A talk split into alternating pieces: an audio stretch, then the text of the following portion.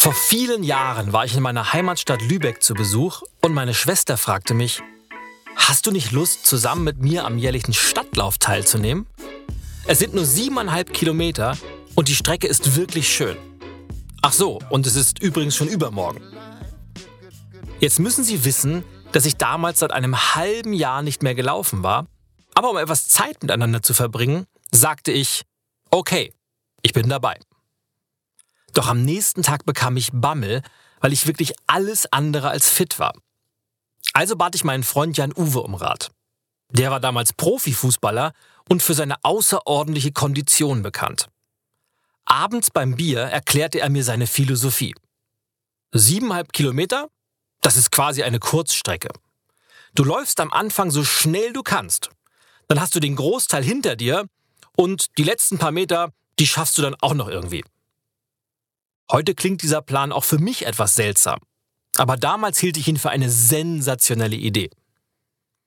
Am Tag des Rennens setzte ich die Strategie auch gleich in die Tat um. Bei 30 Grad rannte ich los wie die Feuerwehr, überholte einen Läufer nach dem anderen und war total happy, dass der Plan so gut aufging.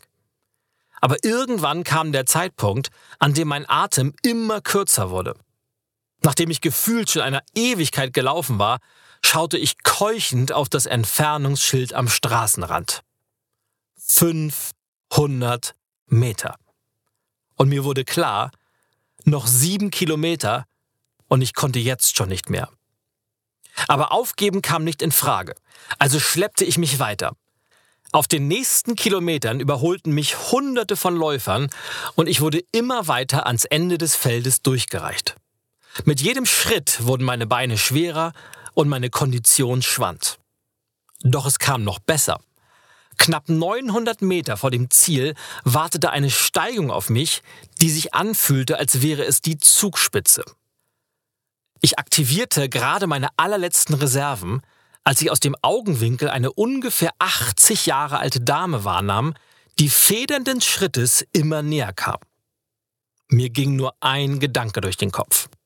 Die Blöße gibst du dir nicht. Du lässt sie auf keinen Fall überholen. Doch ich konnte einfach nicht mehr und kurze Zeit später war die Omi direkt neben mir.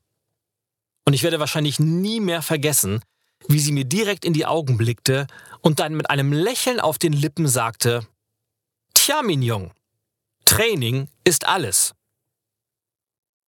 Kurze Zeit später hatte sie mich abgehängt, während mir immer noch dieser eine Satz im Kopf herumschwirrte. Training ist alles. Genauso ist es im Leben, in unserem Job, bei allem, was wir tun. Es gewinnen nie die mit den besten Startvoraussetzungen, sondern immer die, die am besten vorbereitet sind und sich aktiv verändern. Denn Training ist alles und bei gleichen Rahmenbedingungen ist es immer der Wille, die Bereitschaft und die tägliche Arbeit an unseren Zielen, die den entscheidenden Unterschied macht.